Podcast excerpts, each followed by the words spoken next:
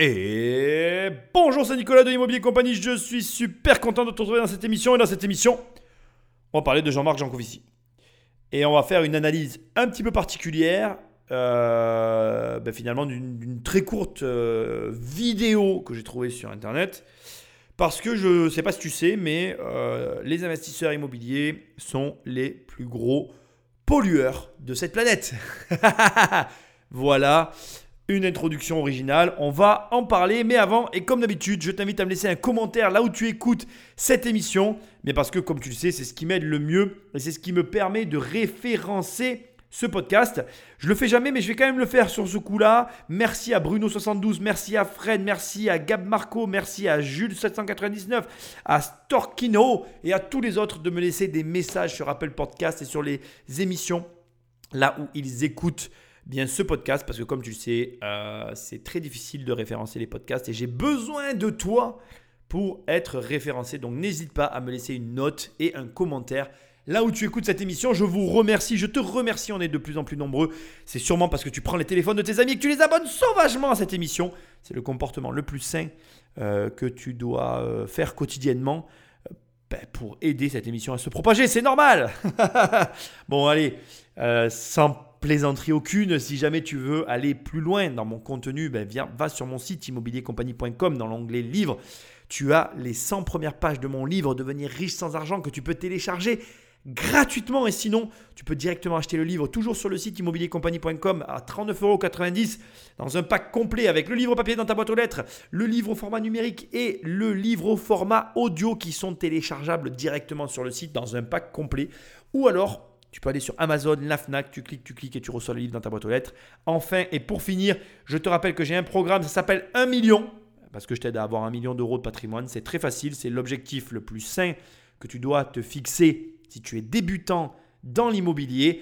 Et surtout, je tiens à te le dire, c'est relativement facile dans l'immobilier d'avoir un million d'euros de patrimoine. Alors attention, je précise, tu n'auras pas un million d'euros sur un compte, je ne vais pas te faire un virement, je vais te faire travailler. C'est une très grosse formation avec plus de 200 heures de vidéo. Et si tu bosses, tu auras un million. C'est du travail, mais c'est l'opposé du loto. Le loto, c'est quoi? C'est je gratte ou je mets des chiffres et j'aurai peut-être des millions.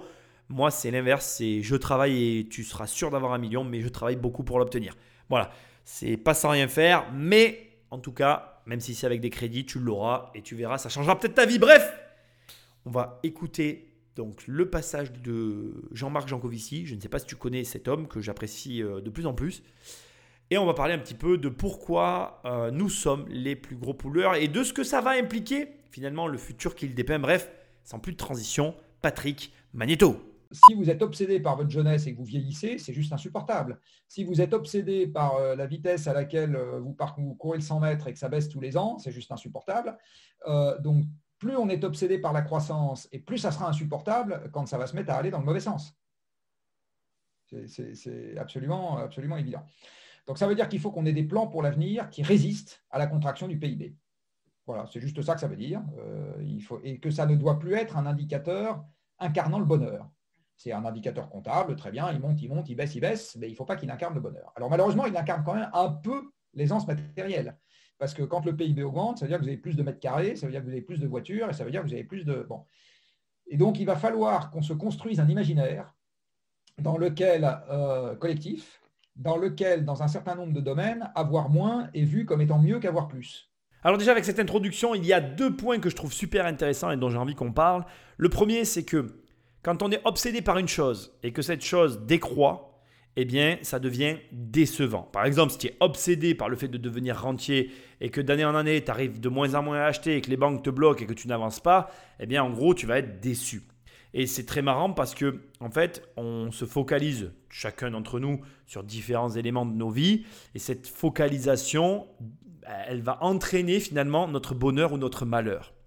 Je trouve ça hyper intéressant parce que du coup, la notion de bonheur et de malheur, à mes yeux, avec ce qui vient d'être dit, elles prennent une toute autre dimension. Ça veut dire que finalement, nous sommes beaucoup plus responsables dans notre choix initial de ce sur quoi nous nous concentrons, de ce qui fera notre bonheur et de ce qui fera notre malheur.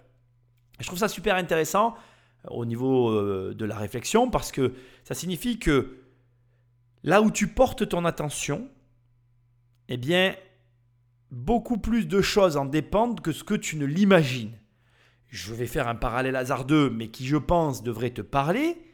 Si tu regardes la télévision tous les jours, la télévision, d'une façon ou d'une autre, capte ton attention et elle t'influence.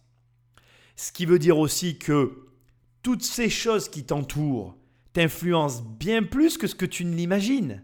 Et à mon humble avis, tu sous-estimes l'influence bien de ceux qui composent ton quotidien, comme nous tous d'ailleurs. Ce qui veut dire que ton attention, elle se porte selon un ensemble de facteurs qui sont grandement ce sur quoi tu choisis euh, qu'elle se va se porter, mais aussi la façon dont tu vas organiser ta vie va inconsciemment t'influencer bien plus que ce que tu ne le penses. Ce qui m'amène sur une notion que je répète de plus en plus parce que je me rends compte qu'elle a une importance capitale, choisis avec, je dirais, grande précaution ton lieu d'habitation, les personnes que tu fréquentes et ce sur quoi tu vas porter ton attention parce que je ne sais pas si tu avais des notions de physique et de force, mais en fait, la force que tu exerces sur, ton, sur un objet en physique, elle est renvoyée de façon équivalente. J'avais adoré ce cours que j'avais fait quand j'étais jeune, dont je me rappelle très bien. En fait, quand tu t'assois sur une chaise, tu, exerces une pression sur la chaise qui t'est renvoyée de même force et qui fait que tu, te retrouves là où tu es en fait. Eh bien, avec ton attention, c'est la même chose.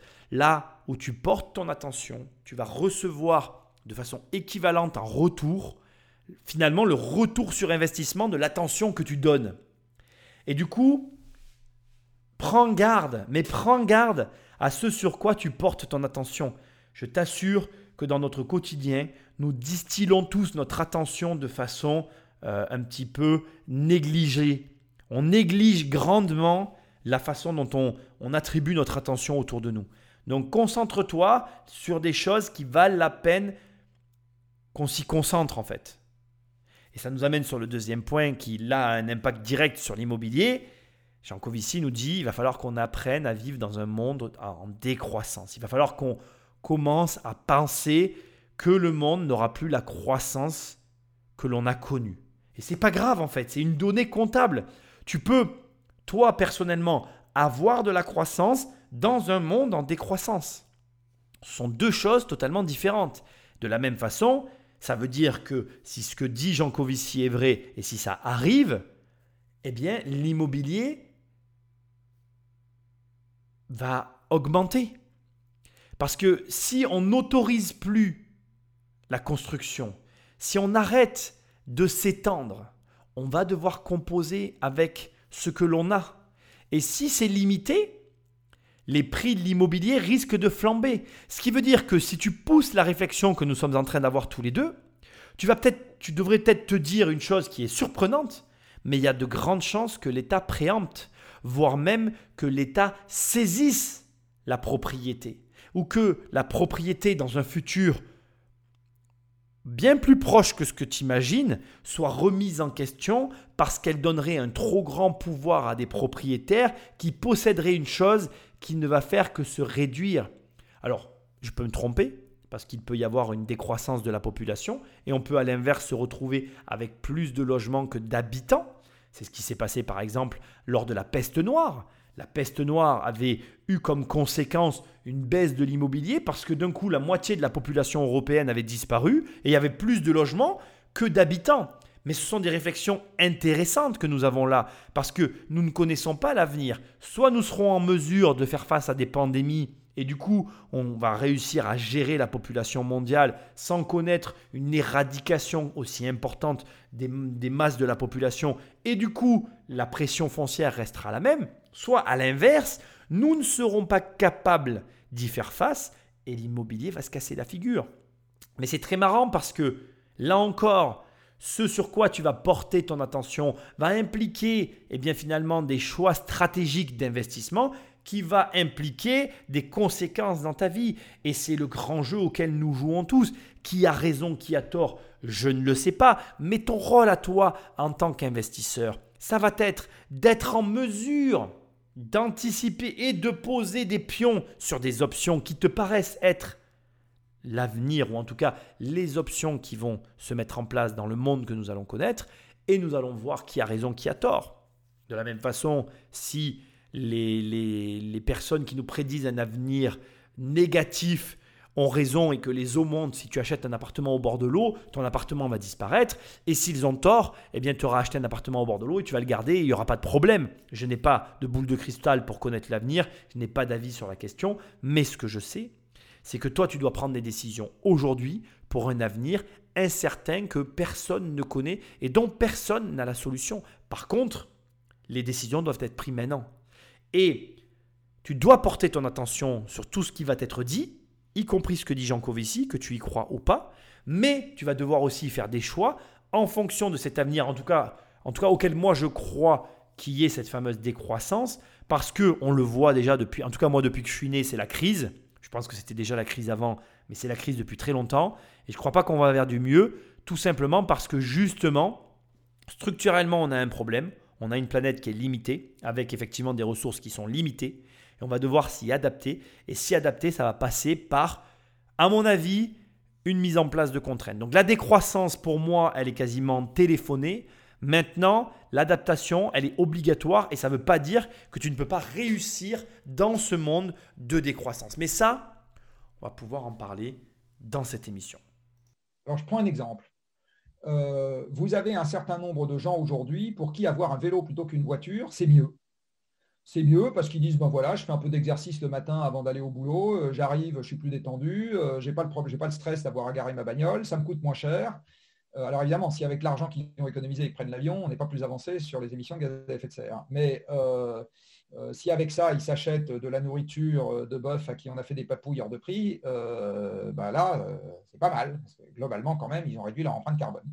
De quoi on parle ici? On parle d'empreinte carbone et de changement de comportement. Je ne vais pas rentrer dans le détail des histoires de viande, etc. Vraiment, moi, ce qui m'intéresse, c'est les changements de comportement. Pourquoi? Parce que les changements de comportement impliquent des changements de positionnement de population qui vont impliquer, bien évidemment, un impact sur les choix que nous, nous devons faire en tant qu'investisseurs. Aujourd'hui, c'est tout bête, mais une personne qui choisit d'avoir un vélo ne peut pas habiter au même endroit qu'une personne qui choisit d'avoir une voiture. Toujours pareil, aujourd'hui, ces grands changements vont euh, impliquer, à mon sens, une énorme modification territoriale de ce que nous connaissons. Je, je, vais faire un petit peu d'anticipation, bien que je ne connaisse pas l'avenir, il faut qu'on soit très clair, toi et moi. Et je vais juste ici te livrer un sentiment très personnel. Je pense que les très grandes villes, telles que nous les connaissons, euh, vont connaître un déclin. Et c'est déjà en train d'arriver en fait. Je ne te parle pas de quelque chose euh, qui, potentiellement pourrait arriver. Je pense que ça a déjà commencé. Je pense que euh, beaucoup de choses vont évoluer dans le mauvais sens, notamment suite au Covid. Par exemple, je pense que le prix des billets d'avion va augmenter. Je peux me tromper dans ce que je suis en train de te dire, mais c'est une supposition qui m'habite et que j'ai quelque part dans, dans, un coin de ma tête. Pourquoi? Parce que je crois que l'avion va connaître un bouleversement le temps qu'une transition technologique soit euh, trouvée. Donc en gros, pour moi, tant qu'on n'aura pas des avions qui voleront à autre chose que le kérosène, eh bien nous ne, reviendrons pas à des tarifs de billets d'avion que nous avons pu connaître jusqu'à maintenant. Et je pense que euh, tous les voyages d'affaires qui ont permis, parce qu'il faut que tu comprennes une chose, c'est que euh, ce qui a permis la baisse des transports aériens, c'est l'ensemble des voyages d'affaires inutiles qui passaient par des avions.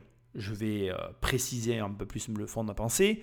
On avait toute une classe professionnelle de, de, passagers qui utilisaient l'avion quotidiennement à une surdose pour des travaux qui pouvaient être faits de chez eux. Et donc, je crois très sincèrement que pendant une période, ce genre de situation va baisser. Et donc, ça va amener son lot de changements aussi. C'est-à-dire que, par exemple, pour tout ce qui est euh, commerce autour euh, du tourisme, il faut s'attendre à une baisse. On est clairement dans une décroissance généralisé parce que le niveau qu'on avait atteint ne sera peut-être jamais réatteint, en tout cas pas tout de suite, comme après la crise de 2008. Il faut savoir que 2008 a vraiment une particularité à mes yeux qui est hyper importante, c'est que on avait atteint un niveau économique que nous n'avons jamais réatteint. Et je pense que la décroissance dont on te parle et dont on te dit qu'elle va arriver, elle a déjà commencé. Et je pense aussi qu'il y a en fait tout simplement un transfert des richesses vers des nouvelles économies, notamment l'économie d'Internet, pour compenser certains éléments. Aujourd'hui, euh, tu peux travailler à l'autre bout du monde avec euh, des personnes euh, qui vivent à l'autre bout du monde, en commerçant et en faisant ce qu'il y a à faire sans avoir à se déplacer et en obtenant le même résultat que lors, enfin, que lors de tous ces voyages que l'on pouvait organiser facilement. Je ne dis pas que tu ne pourras plus voyager, je dis simplement qu'il y a toute une masse de voyages inutiles qui vont disparaître. Et donc je dis que le coût de la vie va monter et qu'il y a des contraintes aujourd'hui qui se sont empilées les unes sur les autres qui vont nous amener vers un changement que je ne connais pas, mais qui je pense sera l'initiateur euh, de modification de nos comportements à grande échelle. Je crois, et c'est une des raisons pour lesquelles je te fais cette émission très originale, que le Covid est réellement le point de départ d'un changement qui va perdurer. Je ne sais pas si tu ressens ce que je suis en train de te dire, mais j'ai de plus en plus la sensation qu'il y a des choses qui ne reviendront pas telles qu'elles étaient. Alors je, je, je, ne, je ne sais pas quoi, c'est une sensation qui peut être fausse, et j'ai tendance même à me dire, je vais te dire ce que je me dis. Je me dis que peut-être tout va redevenir à la normale dans un an ou deux, et que ça va durer qu'une dizaine d'années avant qu'on ait à nouveau un choc qui lui sera immuable. J'ai cette étrange impression, mais je peux me tromper, je ne veux pas faire le prophète. C'est un sentiment que j'ai au fond de moi quand j'ai écouté cette courte vidéo sur YouTube que tu peux retrouver. J'ai eu envie de faire cette émission-là parce que je trouvais que euh, il y avait des choses dans ces quelques mots de, Jean-Marc Jancovici qui étaient vraiment très intéressantes. Et tu vois, je vais t'amener euh, Vraiment, c'est une émission un petit peu faite euh, entre parenthèses pour t'amener dans une réflexion assez surprenante. Tu peux ne pas être d'accord avec moi, mais je crois que de toute façon, on savait déjà depuis longtemps que ça n'allait plus tel que c'était, qu'un changement devait arriver. Et je pense que ce confinement a provoqué chez beaucoup de personnes une envie euh, énorme de changer alors voilà, on va tout changer derrière après tout ça, à notre rythme, à notre façon. Peut-être pour certains, ça paraîtra infime de l'extérieur, mais ça sera énorme de l'intérieur. Il ne faut pas avoir de jugement.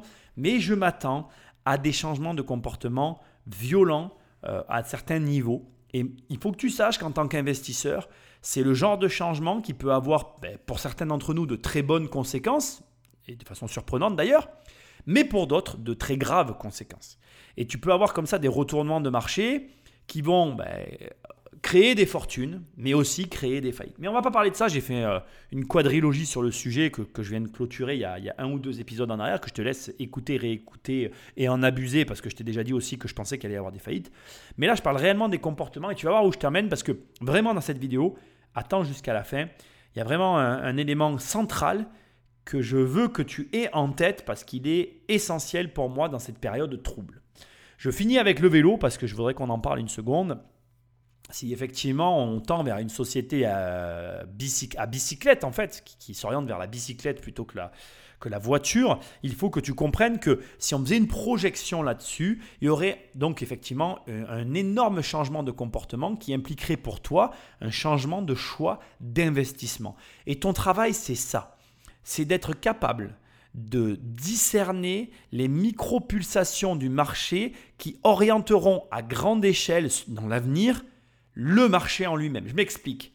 Là, peut-être que de façon euh, très très très très très infime, en fait, on s'en rend pas compte, mais on s'oriente vers une société qui va rouler à vélo. Mais si tu roules à vélo, tu peux plus habiter à 30 km de ton lieu de travail. Donc il n'y a que deux possibilités. Soit ton travail se rapproche de chez toi, soit tu dois déménager pour aller habiter à un endroit qui soit convenable pour faire le trajet à vélo. Et cette simple donnée du problème, elle doit, pour toi, dicter tes comportements d'investisseur. Alors moi, je ne suis pas là pour te dire il va se passer ci ou il va se passer ça. Je ne suis pas là pour te dire même ce que moi je pense, ça n'a pas d'importance. Ce qui est important, c'est ta capacité à analyser et à comprendre les événements qui influencent un marché et qui te permettent à toi de les anticiper pour en, tirer bénéfice. Et c'est ça tout l'enjeu.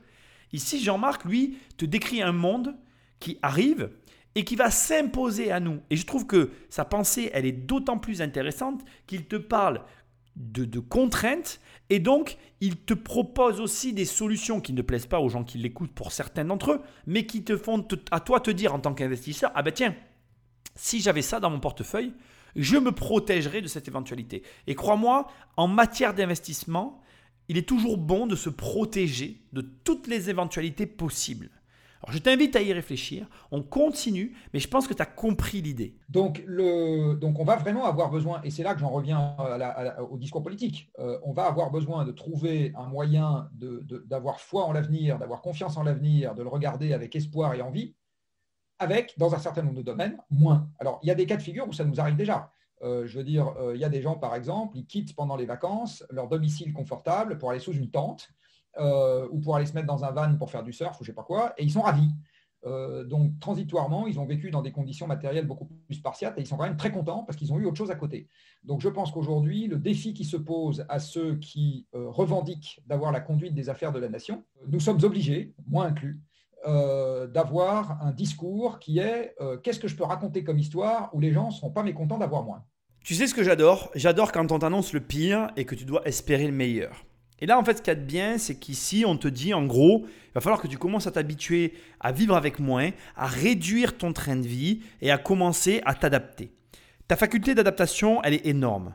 Et si tu commences à raisonner comme ça, ça va paraître fou, mais si tu commences à raisonner comme ça, il y a quelque chose en toi qui va changer. Tu n'as pas besoin d'avoir tout ce que tu as. Je te le dis euh, comme je le pense, hein. je ne te connais pas, euh, je te connais pas personnellement, je ne te connais pas euh, suffisamment pour parler comme je parle, mais je suis assez certain de, dire ce que je suis en train d'annoncer. Je sais pas ce que tu as dans ta vie, mais je suis certain que tu as trop. Et en fait, on a tous beaucoup trop. Moi, je vends mes affaires depuis plusieurs années. Il m'a fallu euh, plusieurs années pour tout vendre et j'ai encore trop d'affaires. Et j'hallucine de voir le tas de choses que j'ai amassées et dont je n'ai pas besoin. Puisqu'à force de déménager, ces derniers temps, j'ai beaucoup déménagé, je me suis rendu compte et j'ai pris la mesure de l'accumulation de choses que j'ai pu amasser durant ma vie. Courte vie, hein, je n'ai que 40 ans, enfin, ça, peut être long pour certains, ça va dépendre. Mais j'ai halluciné de voir tout ce que j'avais. Mais je pense que tu ne t'en doutes même pas toi. Pour, pour arriver à t'en rendre compte, je t'assure, il faut déménager en fait. C'est les déménagements qui nous font nous rendre compte du volume d'affaires qu'on a. Et mieux que ça, je pense que c'est les déménagements à l'autre bout du monde, quand on doit vraiment se séparer de tout parce qu'on part très loin, qui nous font réaliser la mesure euh, de, du volume de ces objets que nous avons chez nous. Bref, j'aime beaucoup ce discours parce qu'il est radical, parce qu'il est euh, difficile à entendre, parce qu'il est, euh, il, va à contresens de ce qu'on essaye de nous dire, la croissance à tout prix. Et donc, du coup, nous, on achète, on achète plein de choses. Bref, on a trop de choses, ça c'est une certitude. Nos enfants ont trop de jouets, nous avons trop de meubles, enfin, on a trop de tout. Et je t'assure que Essaye de vendre, essaye de te libérer, essaye de te donner des conditions de vie plus complexes, essaye d'alléger ta vie et tu verras que tu seras toi-même plus léger dans ton esprit. Après, je vais pas te mentir, c'est très difficile. Par exemple, moi j'ai vécu à un moment donné avec ma femme dans un P2 et ma fille. On a eu un passage à vide où on a dû être dans un logement à moi d'ailleurs euh, que je revendais. Enfin bref, euh, c'était pas du tout pour des questions de revente. Hein. C'est parce qu'on n'avait pas le choix. On était en transition et on a dû vivre là. C'était pas euh, du plus grand confort. Et c'est amusant parce que personnellement, je me suis rendu compte que j'étais quand même heureux et que le contexte n'influençait pas mon bonheur et que tant que j'étais avec les gens que j'aimais, ben moi j'étais heureux. Et tu vois, à l'inverse, et je le dis en toute transparence, ma femme n'était pas heureuse et même encore quand aujourd'hui j'y évoque ce passage, malgré que personnellement je trouve qu'on avait tout pour être heureux, elle ne l'était pas. Parce qu'elle a besoin de son confort matériel pour être heureuse et qu'elle n'est absolument pas prête à faire des concessions sur ce sujet-là, parce que pour elle, ça passe par là son bonheur. Mais en réalité, c'est dans ton inconscient c'est dans ton imaginaire que ton bonheur passe par là. Est-ce que c'est réellement toi qui as choisi d'avoir ce bonheur au travers de ce matériel? Est-ce que le bonheur, ça n'est pas, au contraire, justement, d'aller à l'essentiel et d'avoir une vie pleine d'amour? Je, bon, on bascule total dans une émission de développement personnel, je m'excuse, bien que ce ne soit pas mon sujet. Mais ce que moi j'essaye de te dire, c'est que matériellement, si tu commences à comprendre que ce n'est pas le volume de ce que tu possèdes qui fait le volume de ton bonheur, tu auras compris 90% du jeu, c'est-à-dire que en réalité, le but c'est juste d'être heureux et de libérer ton esprit des entraves du quotidien. je vais te dire juste une chose qui va peut-être te surprendre et tu vas peut-être en train de te dire mais attends Nicolas tu parles comme ça je comprends pas. Un mec comme toi qui achète de l'immobilier qui est dans le dans le mec money qui est dans le truc de devenir riche et tout etc comment tu peux tenir ce discours? C'est un petit peu paradoxal. Eh bien je vais te répondre j'aimerais que tu y réfléchisses personnellement je n'ai pas envie d'avoir de l'argent pour être riche et me pavaner et étaler ma richesse bien que après moi, j'ai pas de problème avec les choses que je me paye, je me cache pas, j'ai pas de souci avec l'argent. C'est pas la question. Par contre, je veux que tu comprennes une chose qui est essentielle. Si je suis content d'avoir des revenus confortables, c'est pour une seule et unique raison. C'est parce que justement, je n'ai pas de problème psychologique vis-à-vis de mes comptes. Par exemple, je vais être tout à fait direct avec toi. Faire mes comptes, c'est pas ma passion ne pas avoir à regarder ce que je fais, c'est plutôt ça mon plaisir. Et je préfère avoir une vie simple qui me permet justement de ne pas avoir à me focaliser sur mes dépenses, à faire des calculs et tout, etc., à devoir pointer tous les mois. Je vais le dire en toute transparence, hein, j'ai jamais eu à faire ça. Mais je préfère avoir la vie que j'ai plus simple, plus modeste, mais justement ne pas avoir ce rapport-là avec mon compte bancaire, plutôt que chercher un niveau élevé de revenus pour assumer un niveau de vie élevé qui va lui provoquer, en tout cas en mon cœur, une, une, espèce, de, une espèce de contradiction et de, et de malaise, parce que je vais devoir assumer un train de vie qui finalement euh, m'insupporte plus qu'autre chose. Après, on va pas se mentir, j'ai quand même un train de vie à assumer qui a un certain niveau, on va pas se mentir non plus, et qui du coup crée une certaine forme de pression.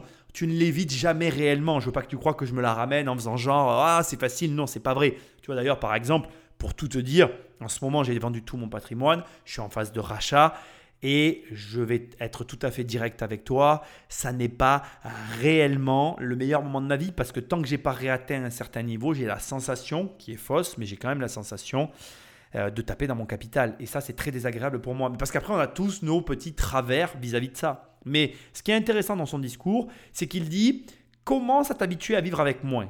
Et c'est pas bête en fait. Si tu commences à vivre avec moins, quand tu as plus, ce plus, ça devient une espèce de tampon que tu peux gérer et qui te permet d'absorber les aléas du quotidien. Parce que toi comme moi, j'ai des aléas et ces aléas ont un coût. Et ce coût, eh bien, parfois tu peux l'assumer et parfois il te dérange. En fonction de tes revenus, c'est plus ou moins grave, mais le but, c'est de vivre sereinement. Par contre, moi je suis un adepte de cette phrase et c'est le point de ce passage.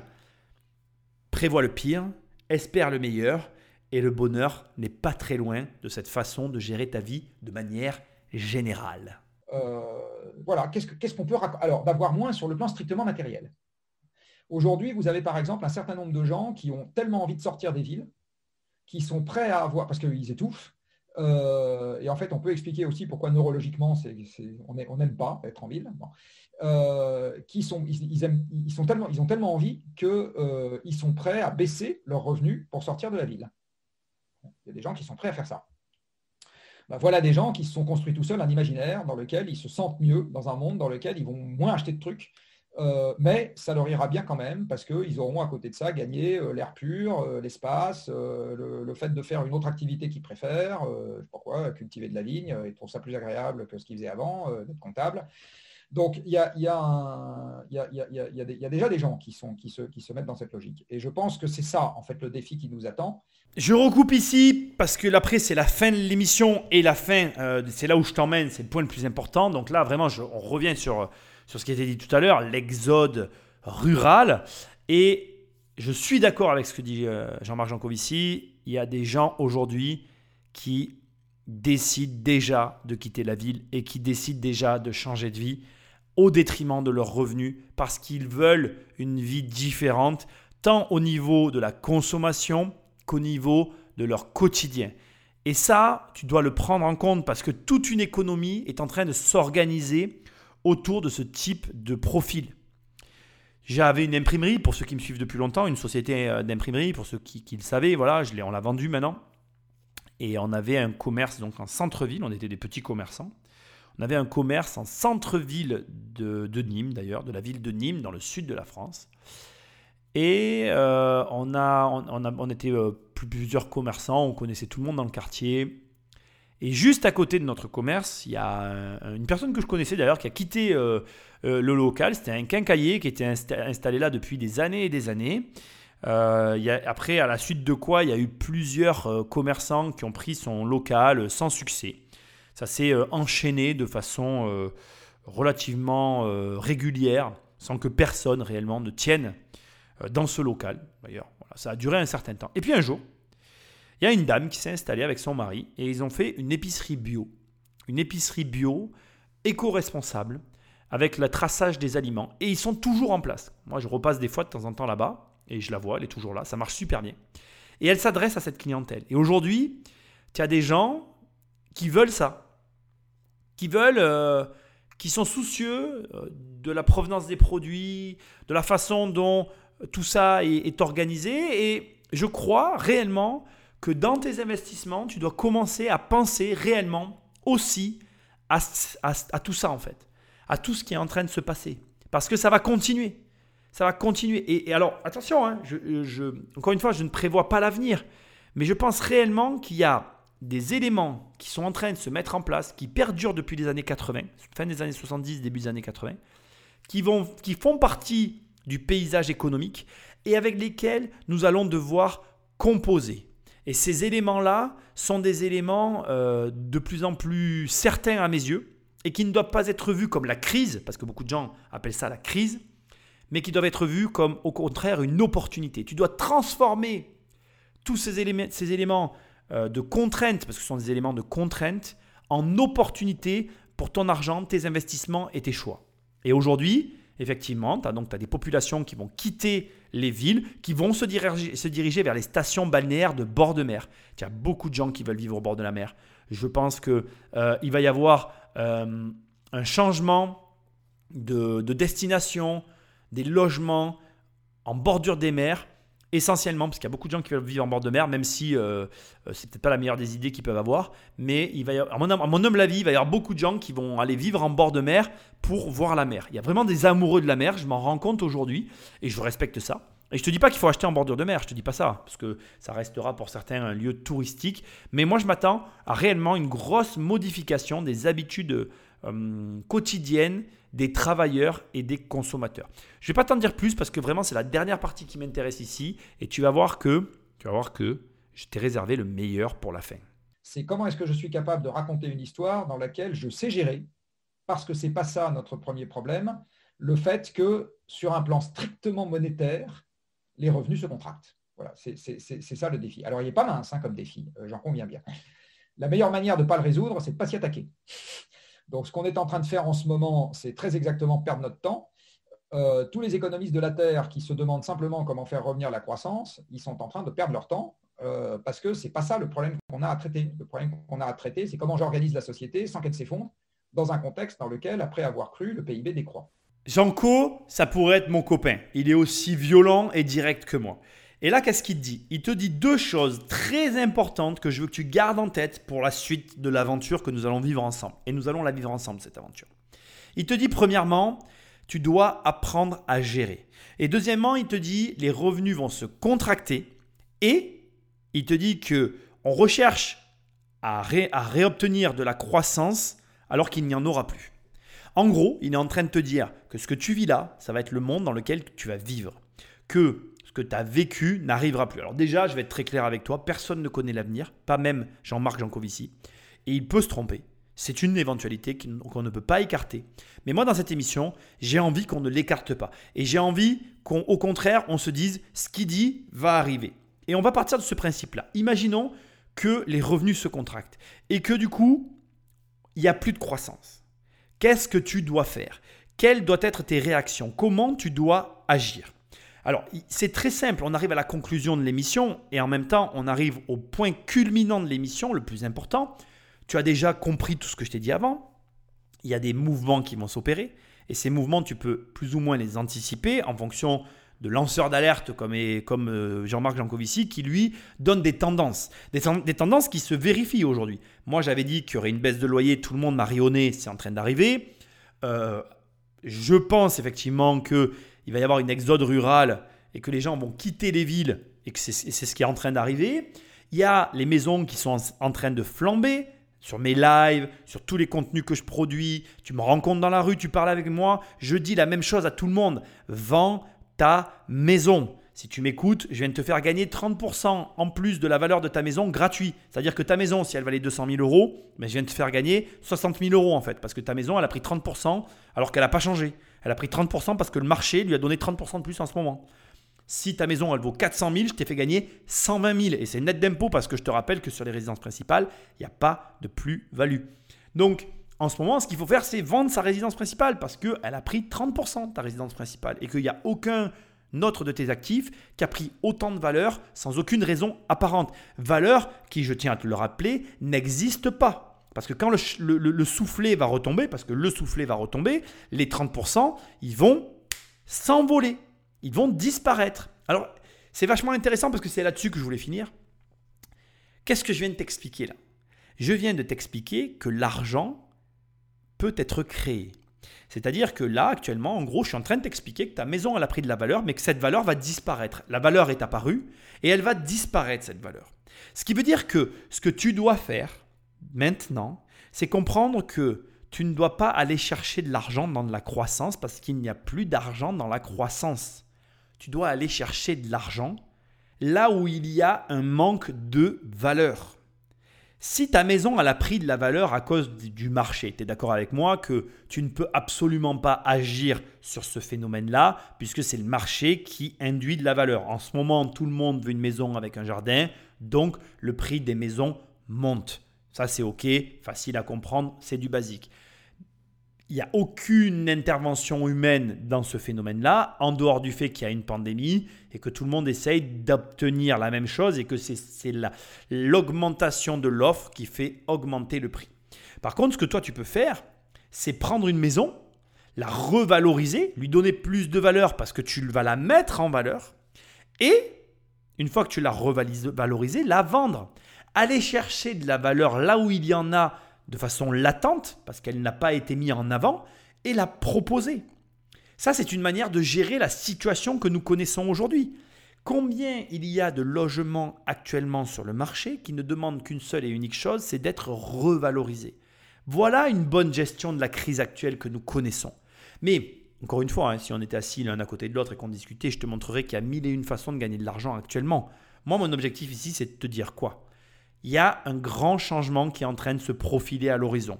Personne ne le connaît. Personne ne connaît ce changement. Actuellement, il y a plein de gens qui disent fais de la crypto-monnaie, fais de ceci, fais de cela. Il y a même récemment, j'ai découvert que il y a même des gros influenceurs actuellement qui sont en train de se réorienter sur la crypto alors qu'ils étaient dans l'immobilier, alors qu'ils étaient dans la bourse, par cupidité. J'en suis même abasourdi. Parce que je me dis, mais attends, mais les mecs, ils comprennent rien. Parce que je veux que tu entendes que les opportunités que tu as actuellement dans la crypto, tu as les mêmes dans l'immobilier. Il faut bien l'entendre. Je ne vais pas rentrer dans le détail, je ne vais pas passer tous les éléments immobiliers dans lesquels tu peux gagner de l'argent, ce n'est pas la question. Ce que j'essaye juste de te dire, c'est que la crypto n'est pas la seule opportunité de marché actuellement. Tu as des opportunités de marché partout. Je veux dire, euh, on parlait la dernière fois au téléphone avec un client, tu prends les. Et d'ailleurs, même pas plus tard que tout à l'heure, j'avais un rendez-vous avec Enedis pour un chantier. Euh, tu prends les matières premières, tu veux gagner de l'argent comme en crypto, mais va trader les, les matières premières. De l'argent, il y en a partout, tout le temps, de tout temps, ça sera toujours comme ça. Ce que je veux te dire, c'est qu'en ce moment, ça n'est pas le moment de te disperser. Si tu as commencé l'immobilier, finis avec de l'immobilier. Si tu as commencé avec de la crypto, finis avec de la crypto. Si tu as commencé avec de la bourse, finis avec de la bourse. Les changements de carrière en plein milieu alors que tu n'as pas terminé ce que tu as commencé, mauvaise idée. Voilà, récemment, encore une fois, je finis mon histoire. J'ai vu un investisseur chevronné lâcher l'immobilier pour aller en bourse. Je suis content pour lui. Mais personnellement, euh, je ne suis pas sûr qu'il ait pris les bonnes décisions. Ça ne me regarde pas, ce sont ses choix, mais c'est ce que je pense. Bref, là où je t'emmène, et ce que je veux te dire, c'est qu'il y a des changements qui se profilent à l'horizon. Changement égale opportunité. Quelles sont les opportunités de marché? Donc la valeur, aller la chercher, la mettre en avant et gagner de l'argent. Deuxièmement, on va vers une société où il est plus difficile de se faire embaucher que de trouver un client. On va vers une société où il y aura plus d'entrepreneurs que de salariés. On va vers une société où les gens vont pouvoir travailler différemment et où ils vont pouvoir choisir leur logement. Ce qui veut dire que toi, ton travail en tant qu'investisseur, ça ne va pas être de t'éparpiller, ça va être soit de te positionner du côté du travail, parce que ces gens-là ne vont pas chercher à avoir des grands bureaux, ils vont chercher à optimiser leurs revenus.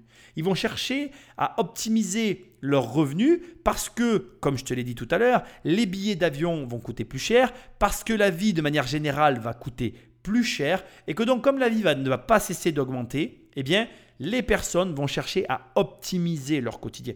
Je pense qu'à ce stade de l'émission, un tableau d'ensemble doit se dessiner devant tes yeux. Tu dois être là à te dire, putain, je, je pressens ce que Nicolas essaye de me dire. Tu dois presque le toucher du bout des doigts sans que j'y mette le doigt dessus. Pourquoi je fais ça? C'est volontaire. Je ne cherche pas à te donner ma vérité. Je cherche à te à immiscer dans ton esprit le pressentiment de ce que tu dois faire. Et bien évidemment, que ce que tu ressens n'est pas la même chose que ce que je ressens.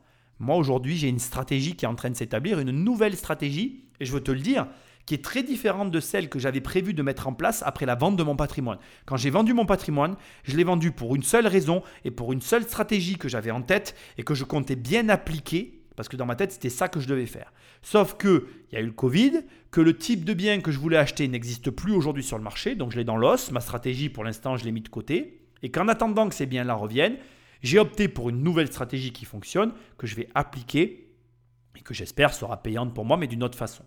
Ce que j'essaye encore de te dire, c'est qu'il y a tout le temps des opportunités, que tu dois ressentir les micro-pulsations du marché et t'orienter en fonction d'elles, bien évidemment en te disant que tes choix eh bien, seront payants en temps et en heure. Aujourd'hui, si on résume, il va y avoir une augmentation du coût de la vie, qui est quasiment téléphoné, des changements de comportement à grande échelle qui sont quasiment téléphonés. Les besoins primordiaux seront toujours les mêmes, mais seront réorientés pour favoriser les plaisirs personnels. En gros, ce que j'essaye de te dire, c'est que comme tout va augmenter, les agents économiques vont tout optimiser pour pouvoir continuer de se payer ce qui se payait avant. Je vais encore te le dire autrement pour qu'on soit vraiment bien clair, toi et moi. C'est-à-dire que une personne aujourd'hui, qu'est-ce qu'elle va vouloir? Elle va vouloir avoir un travail, mais comme elle ne pourra plus avoir un travail comme salarié, elle, risque d'être entrepreneur à son compte. Comme elle va être entrepreneur à son compte, c'est possible qu'elle travaille de chez elle, mais c'est aussi possible qu'elle cherche des coworking pour minimiser ses coûts de ses coûts de revient au niveau des bureaux et pour optimiser son argent pour elle, pour pouvoir continuer d'aller en vacances. Et elle va peut-être aussi optimiser ben, ses déplacements à vélo ou en véhicule électrique pour laisser une empreinte carbone minimale sur la planète. finalité de tout ça, les personnes vont aussi aller vers des endroits qui les inspirent plus, comme la mer, la montagne et quitter les grandes villes. Pourquoi? Parce que les grandes villes vont devenir complexes à gérer à tous les niveaux et il est logique de s'attendre là aussi à des changements généraux, parce que certaines grandes villes continueront de garder leur aura, et d'autres risquent de peut-être se prendre le mur. Alors qu'est-ce que ça veut dire le mur? Je ne le sais pas, mais on a un avant-goût, notamment aux États-Unis, avec des grandes villes qui ont fait des faillites. En France, en l'occurrence, les villes ne peuvent pas faire faillite, mais si une ville venait à se vider, comme je pense notamment à la ville de Détroit, il faut savoir qu'à Détroit, la mairie a pris des décisions relativement drastiques en rasant des quartiers entiers pour essayer de redynamiser et de redonner à la ville un attrait qu'elle avait complètement perdu avec des quartiers fantômes. Et honnêtement, je ne dis pas que c'est ça qui va se passer, mais je dis que tu peux t'inspirer euh, de ci, de là, euh, d'événements comme des trois euh, qui se sont passés et voir comment les choses ont été redynamisées par la suite et comment elles peuvent évoluer d'une façon plutôt que d'une autre. Bref, on va vers des changements les changements font peur au début, mais comme l'a dit Jean-Marc, essaye de t'adapter. Essaye d'ores et déjà de réduire ton train de vie et de faire en sorte que tu minimises ton coût général pour arriver justement à t'adapter à ces changements qui arrivent. Sache une chose qui est importante et je veux finir sur un mot d'espoir. Je pense qu'on a une chance énorme, c'est Internet. Aujourd'hui, si tu m'écoutes, tu ne pourrais pas m'écouter s'il n'y avait pas Internet. Je n'aurais même pas ma place. Je ne pourrais même pas espérer être là à te parler en fait. Et Internet aujourd'hui, c'est ce qui va peut-être permettre à l'humanité de prendre un nouveau virage différent de celui qu'on avait pris avec le pétrole et les énergies fossiles et de nous réorienter vers quelque chose de plus viable sur le long terme. Je ne dis pas que j'ai raison, mais j'espère ne pas avoir tort. Et je pense, comme je te l'ai dit dans l'émission, que tu dois prévoir le pire et espérer le meilleur. J'aime beaucoup Jean-Marc Jancovici, je ne sais pas si tu le connais ou pas. Personnage très intéressant, réflexion très intéressante. Je ne dis pas qu'il a raison, je ne dis pas qu'il a tort, mais je dis que tu dois prendre en considération ce qu'il avance parce que ça peut peser dans tes choix d'investissement. Petite émission différente de ce que je fais d'habitude. Ne t'inquiète pas, on va reprendre les analyses de reportage euh, dans le prochain épisode.